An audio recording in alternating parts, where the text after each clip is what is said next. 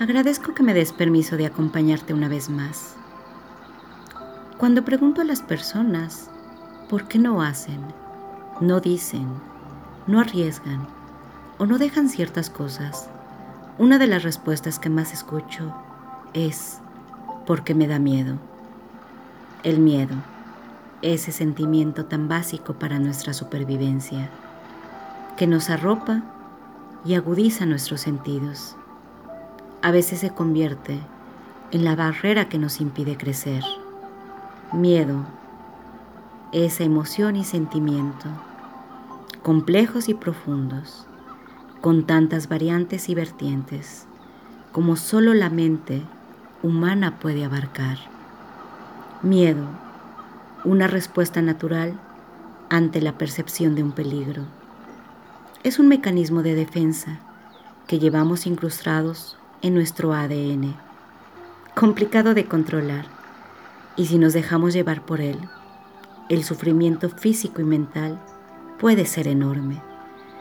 Cuando el miedo entra en escena, da comienzo de una cascada de acontecimientos en nuestro organismo que nos hace sentir ansiedad. Tanto más pensamientos futuristas, mayor es el miedo. Aumenta la presión arterial, las pupilas se dilatan, la glucosa aumenta en la sangre, nuestro cerebro segrega las hormonas del miedo, una de las más conocidas, la adrenalina. El sistema inmunitario se detiene y muchos, muchos más sucesos y un mecanismo de defensa entra en procesos mentales que se manifiestan con intensas reacciones emocionales y bioquímicamente hablando, que nos ponen en la alerta, nos avisa que se aproxima o que ya estamos en una situación de peligro, que amenaza nuestra seguridad o integridad física. Este conjunto de reacciones nos da un golpe de energía instantáneo, haciendo a veces posible que podamos correr, huir o paralizarnos. Aumenta nuestra fuerza en algunos momentos y agudiza la capacidad de encontrar soluciones. Sin embargo, si entramos en pánico, más miedo, nuestro sistema de lucidez mental se alterará y en ocasiones perderemos la capacidad de actuar y entraremos en parálisis. En pocas palabras, huimos, enfrentamos o nos paralizamos. Y en la cúspide estarán los miedos patológicos, las fobias que se desatan de un mar de reacciones, bloqueándonos por completo.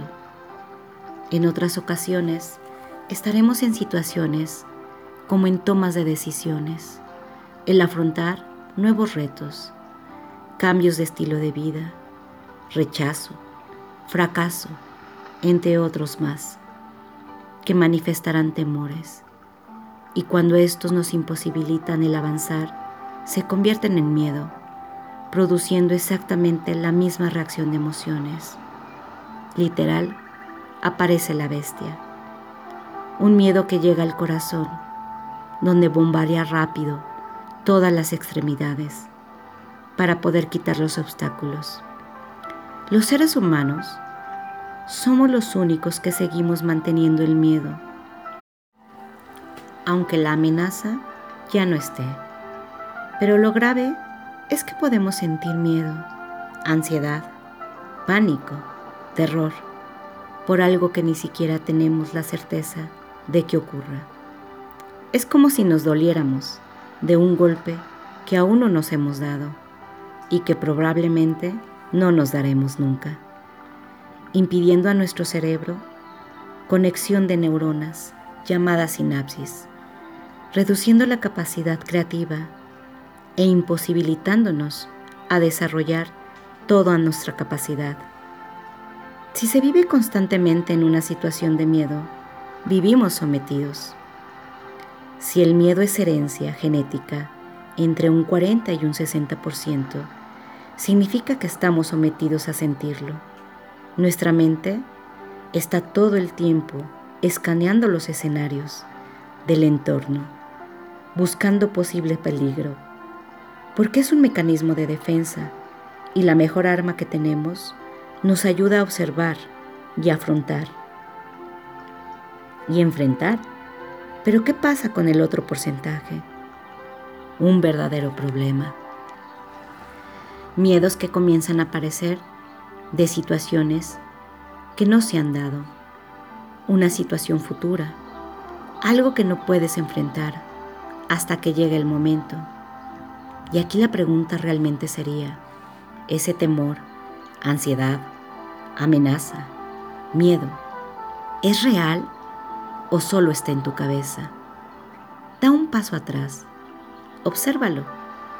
Tal vez estés contemplando la peor de las posibilidades, pero míralo de esta manera. Esto significa también que existen innumerables cantidades de probabilidades que no ocurra como tú crees. El miedo, como el resto de las emociones, se activa con el pensamiento. Vigila lo que piensas. Date cuenta si el riesgo que crees es futuro y que tal vez el miedo que sientes es que no seas capaz de visualizar otras opciones y te estés paralizando por creer que no tienes opciones. Pero ¿qué crees? Siempre hay una opción. Te invito a que pienses en un mejor escenario y esfuérzate en visualizarlo. Tu cerebro funciona con lo que piensas. Si piensas en una opción, como si realmente la estuvieras viviendo, eso te dará. Tú eliges, tú lo construyes, solo tú en tu mente. Visualiza un porvenir más satisfactorio. Depende enteramente de ti. Con las situaciones del pasado, tienen un sistema similar para tu cerebro. Cada que tienes un recuerdo, es como si lo revivieras. Y si lo centras en el miedo, eso es lo que sentirás.